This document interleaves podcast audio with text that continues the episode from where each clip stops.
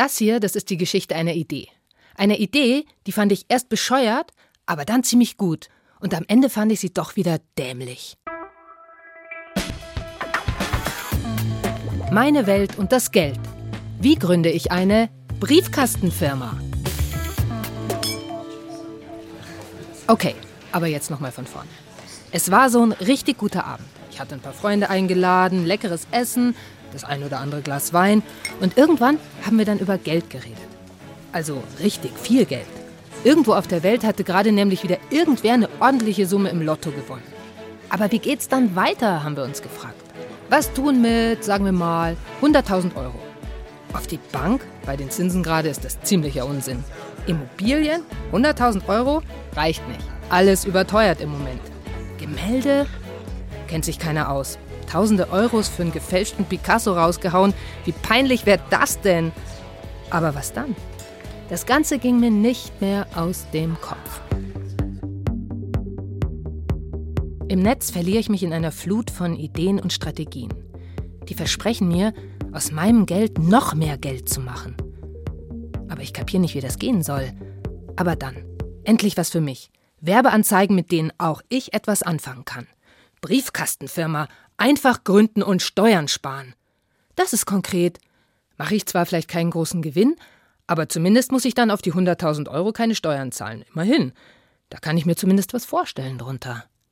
Wundert mich aber auch. Ich dachte, das Ganze ist doch illegal. Da waren doch schließlich die ganzen Steuerskandale, die Briefkastenfirmen in den Steueroasen, Panama Papers und so. Da haben doch die Politiker gesagt, niemand wird sich dem nationalen Recht und auch den deutschen Fahndungsbehörden dauerhaft entziehen können. Das alles soll ein Ende haben? Steuerhinterziehung wird sich nicht mehr lohnen. Mm, Maas, Merkel und Schäuble, alle wollten durchgreifen. Aber jetzt sehe ich da diese eindeutigen Angebote online, ganz offen, nicht versteckt, keine Hinterzimmer in irgendwelchen Banken. Und dann steht da auch immer wieder steuerfrei und legal. Und seriös sehen sie auch aus, die Webseiten. Sogar die Länder werden präsentiert, in die ich meine 100.000 Euro überweisen könnte. Ach ja, Bahamas, British Virgin Islands zum Beispiel. Alles so richtig hübsche Inseln in der Karibik, kleine Inselstaaten, Palmen, blaues Meer. Das wäre so der Hammer. Wenn ich das nächste Mal zu meinen Freunden sagen könnte, mein Geld liegt schon in der Karibik, oh, vielleicht ziehe ich da auch mal bald hin.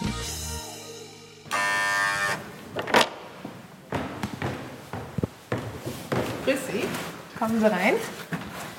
Das ist Dominika Langmeier. Wenn sich jemand mit Steueroasen auskennt, dann ist sie es, Professorin für Volkswirtschaftslehre an der Uni Eichstätt-Ingolstadt. Ihre Freunde fragen sie immer wieder mal nach Steuertipps. Und jetzt zeige ich ihr auch mal das, was ich da online gefunden habe. Schöne Länder, ja? schöne Strände. Ja, es sind schon viele Länder dabei, die wir so als diese klassischen Steueroasen sehen.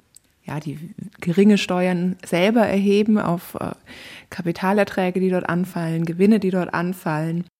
Wer damit Aktien handelt, zahlt also wenig oder gar keine Steuern auf das, was er verdient. Schon mal gut. Also ich meine, für mich jetzt so als potenzielle Profitmacherin. Wir klicken uns dann mal durch die Seiten einer Agentur.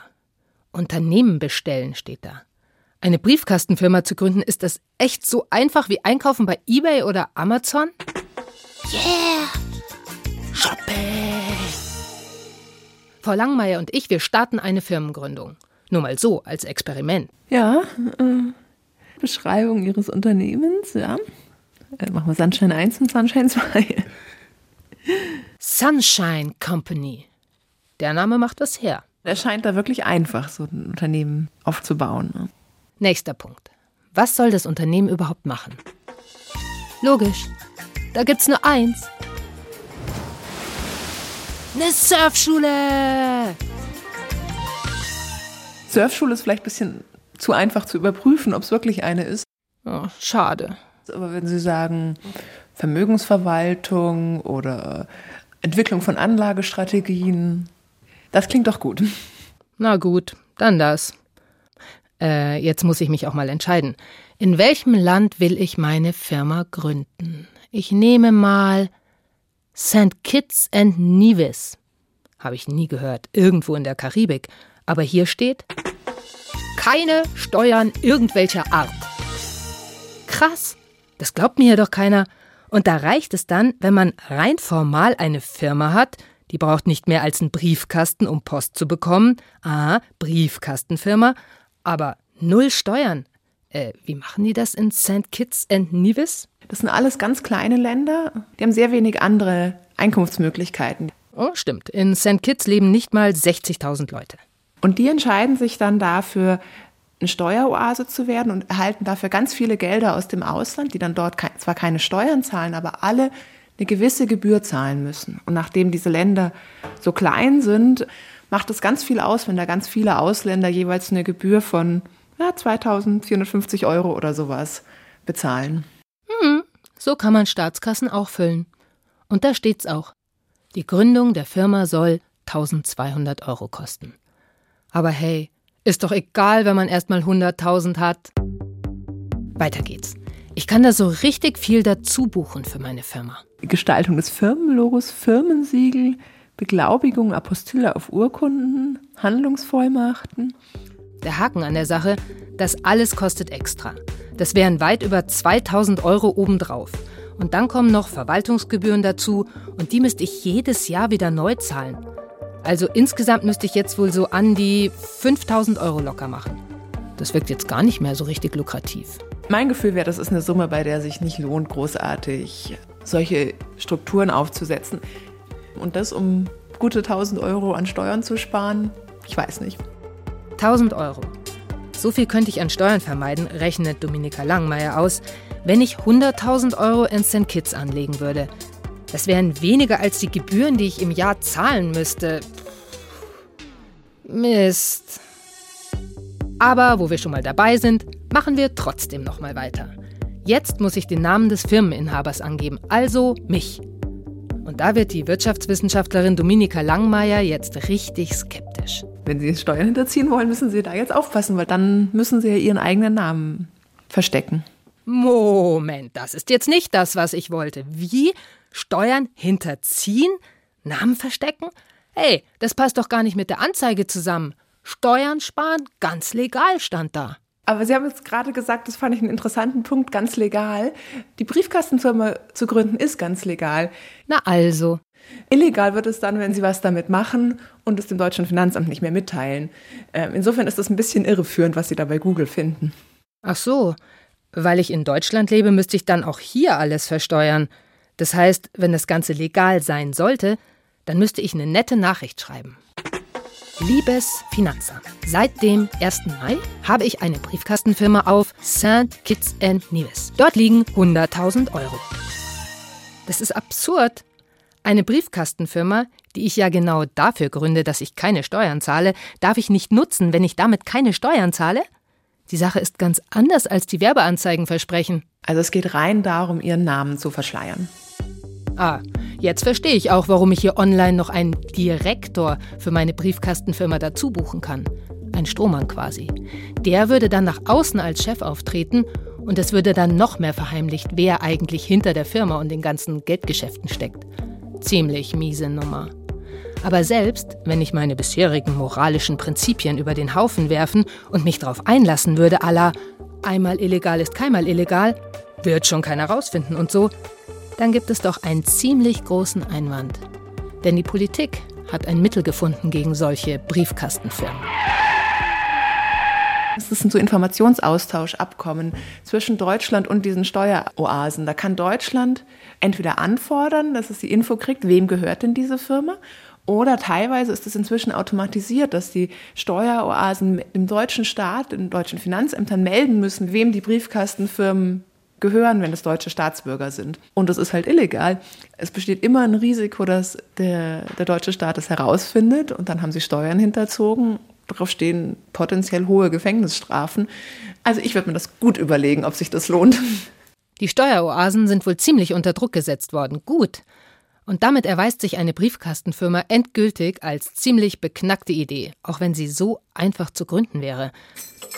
Meine Freunde könnten mich dann nicht in der Karibik, sondern eher gleich im Knast besuchen. Und damit könnte meine Geschichte hier zu Ende sein. Keine Briefkastenfirma und kein Gefängnis. Könnte zu Ende sein. Ganz ausrotten ist, glaube ich, immer schwierig. Es wird immer die Leute geben, die da einen wahnsinnigen Ehrgeiz reinsetzen. Ähm, wie jetzt? Der Business ist nach wie vor am Laufen.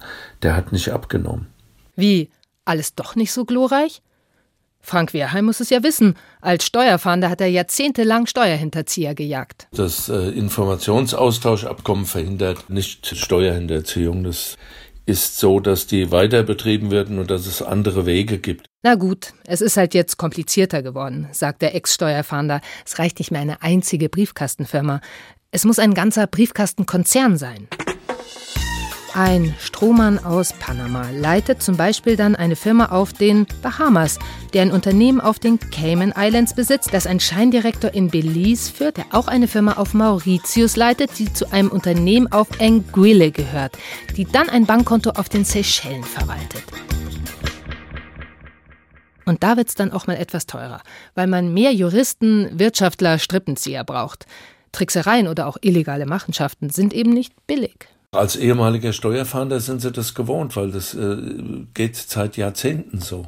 Ich habe das in meiner ganzen Laufbahn erlebt, dass man immer wieder gesagt hat, da wird jetzt was passieren, da wird was passieren und Informationsaustausch wird da kommen und da kommen und also die Politiker kriegen eigentlich immer nur Stückwerk hin, das muss man einfach mal deutlich so sagen. Das Geschäft mit Steueroasen und Briefkastenfirmen gibt's also immer noch und Superreiche können sich das immer noch leisten. Aber auch große Konzerne nutzen Gesetzeslücken zur Steuerflucht. So wird aus viel Geld dann eben noch mehr Geld. Und der echt schlechte Witz ist, selbst in der EU gibt es noch Staaten, die da gerne mitmachen, sagt Frank Wehrheim. Zypern oder Malta zum Beispiel. What? Wenn sie Gesetze machen wollen in Europa, dann gibt es immer ein Land, das gerade Geschäfte macht und sagt, nö, stimmen wir nicht zu. Und dann äh, funktioniert das die ganze Zusammenarbeit nicht. Und das hat krasse Folgen. Allein die Deutschen haben geschätzt 500 Milliarden Euro in Steueroasen geparkt. Geld, das nicht versteuert wird. Weltweit geht das wohl in die Billionen. Wie viele Probleme weniger hätten wir in diesem Land, wenn alle Leute die Steuern zahlen würden, die sie müssten? Das wäre mal eine richtig gute Idee.